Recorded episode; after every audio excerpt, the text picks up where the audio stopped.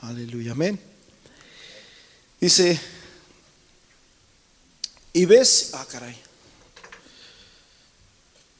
El que derramare sangre de hombre, por el hombre su sangre será derramada, porque a imagen de Dios es hecho el hombre.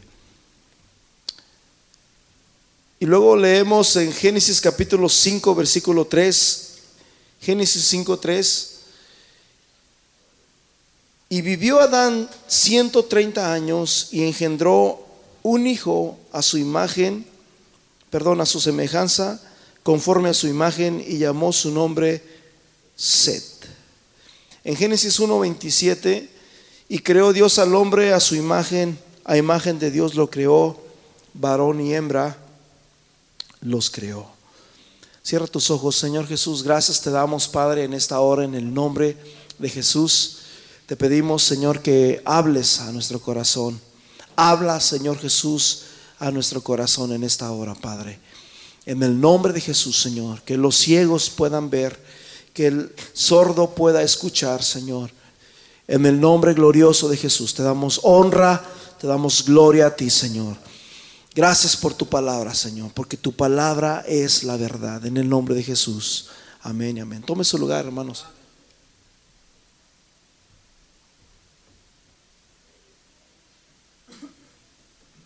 La imagen. Muchas personas se quedan con una imagen.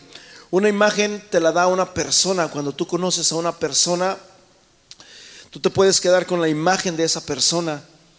La imagen, hermanos, representa lo que la persona es. Supongamos, yo te puedo hablar de una persona o del, por decirlo así, del presidente de Estados Unidos.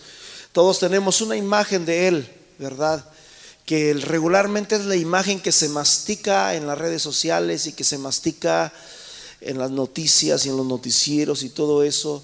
Pero cuando tú estás frente a esa persona, tú puedes ver una imagen probablemente mucho diferente a la que tú, tú tenías en tu mente. Paz de Cristo. Tú te puedes quedar con una imagen de una persona, pero también te puedes quedar con la imagen de un accidente, ¿sí?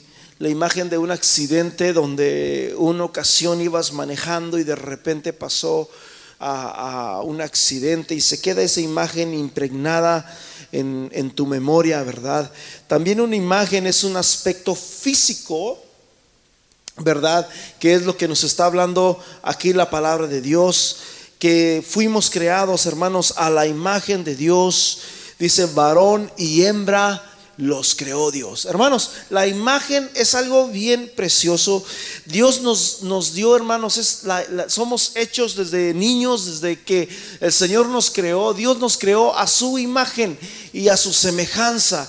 Dios nos creó, mis hermanos, como varones perfectos. ¿Por qué te has preguntado por qué a los niños no hay que enseñarles cómo hacer lo malo?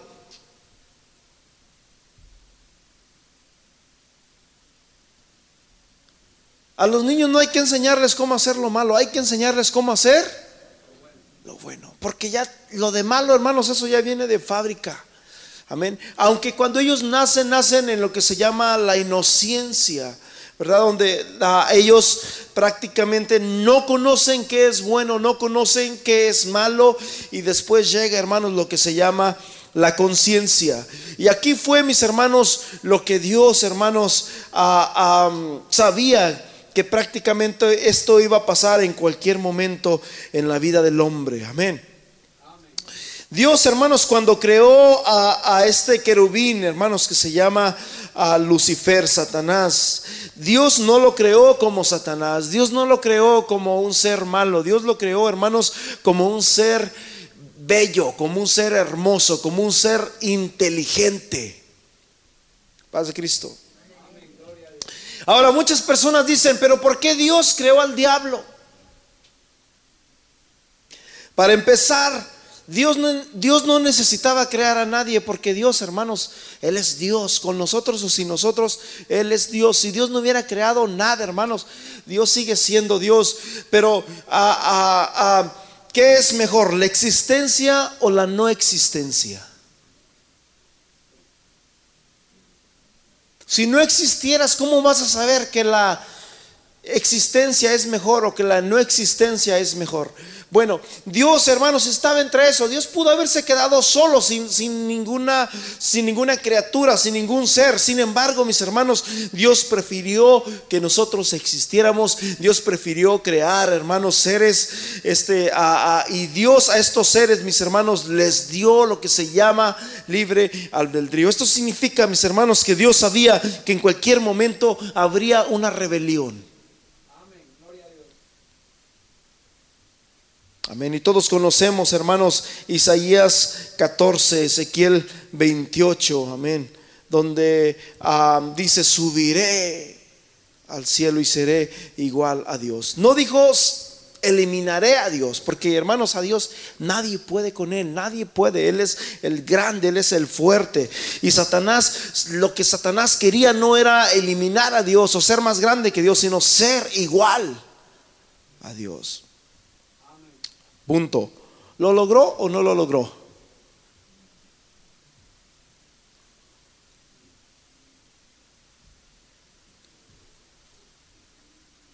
En Apocalipsis capítulo 12, versículo 7, nos habla, mis hermanos, de lo que pasó en el cielo.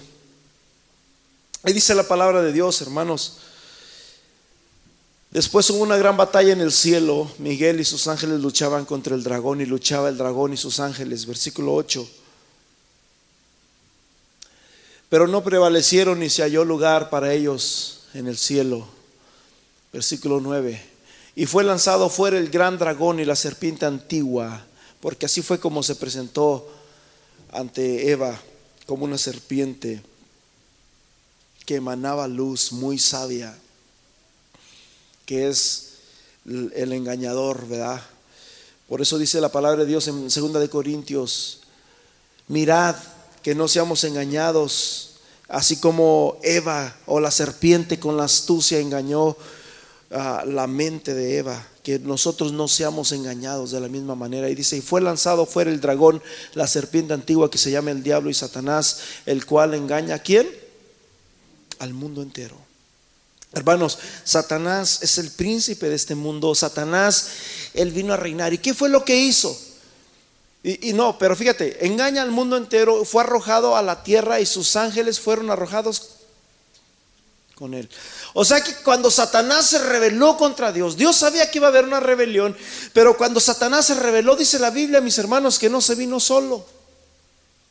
Paz de Cristo.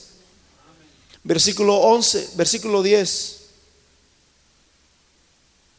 Entonces oí una gran voz en el cielo que decía, ahora ha venido la salvación y el poder y el reino de nuestro Dios y la autoridad de su Cristo, porque ha, sido lanzado fuera el acusador de nuestros hermanos, el que los acusaba delante de nuestro Dios día y noche. Versículo 11.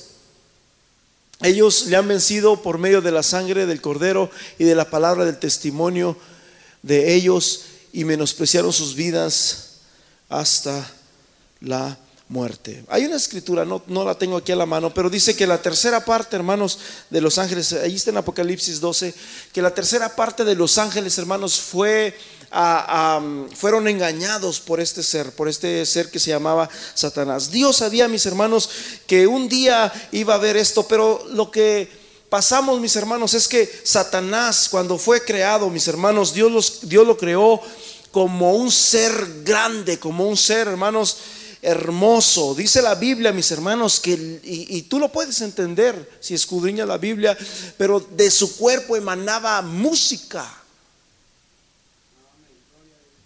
Y, todo tipo de música, así como una orquesta, tambores, flautas, arpas que representa todos los, los, instrumentos. Y así fue, ¿verdad? Como este, este, este ser fue creado. Pero dice la Biblia que era un querubín protector. Isaías, perdón, Éxodo 37, 9, dice Éxodo 37, 9, los querubines con las alas extendidas hacían hacia arriba la cubrían, cubrían el arca del pacto, que era donde Dios se, se, glorificaba, donde Dios se movía, mis hermanos.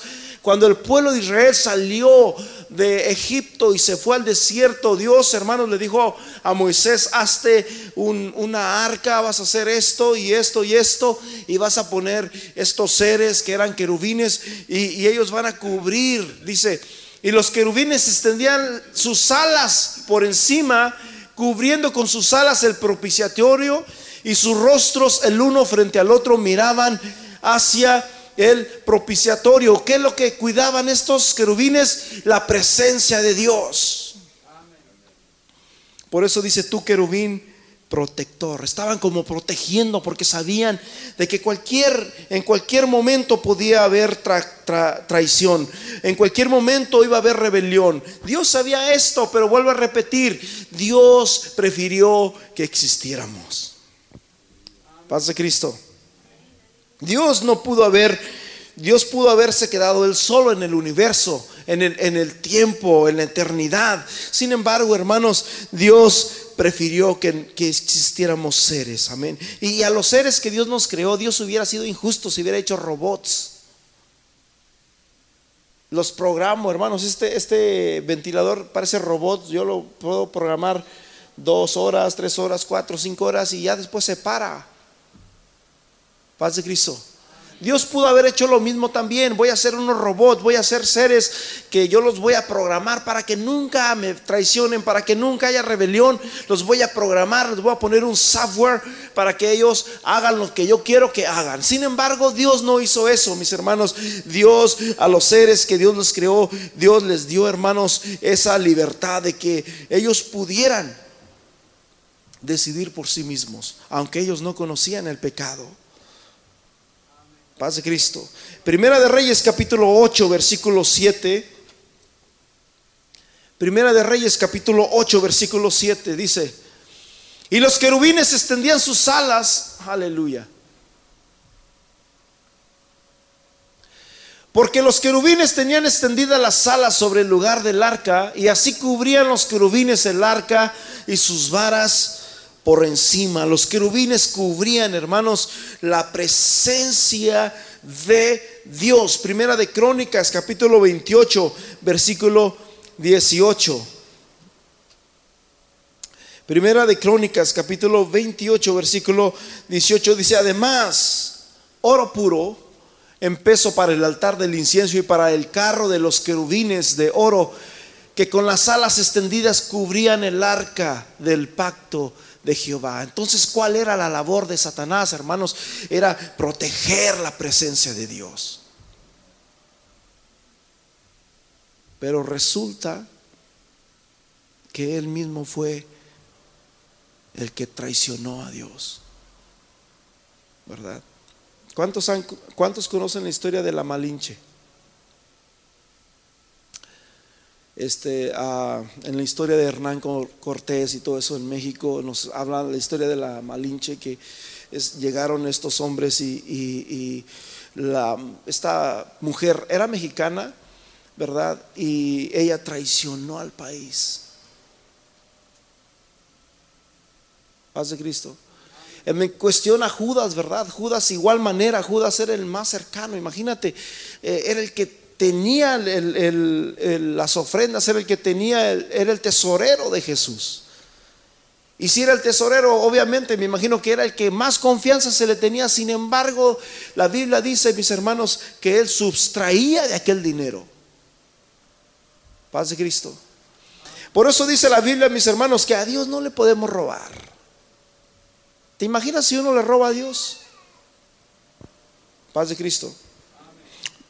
Hay muchos, en muchas iglesias, hermanos, aunque usted no lo crea, hay personas que van a las iglesias nomás a robar. Y a veces pasan el, el canastito, ¿verdad? Y se hacen que meten uno o agarran cambio. Hermanos, imagínense. Paz de Cristo. ¿Será que podemos robarle a Dios? Sí, podemos robarle a Dios. Dios conoce eso, Dios conoce nuestro corazón. Pero hermanos, qué triste, ¿verdad? Qué tristeza. Pero no solamente estos querubines cubrían la presencia de Dios. La Biblia dice que Dios también nos cubre a nosotros. Amén.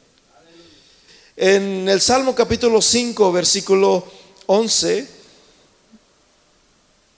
Salmos 5, 11 dice, pero alégrense todos los que en ti confían, den voces de júbilo para siempre, porque tú los defiendes. porque tú los cubres. En ti se regocijen los que aman tu nombre. Amén. El Salmo 27 también habla, mis hermanos, de que Dios nos cubre también. Amén. El Salmo 91, en el versículo 4, si no me equivoco, también habla de que Dios nos cubre a nosotros. Paz de Cristo.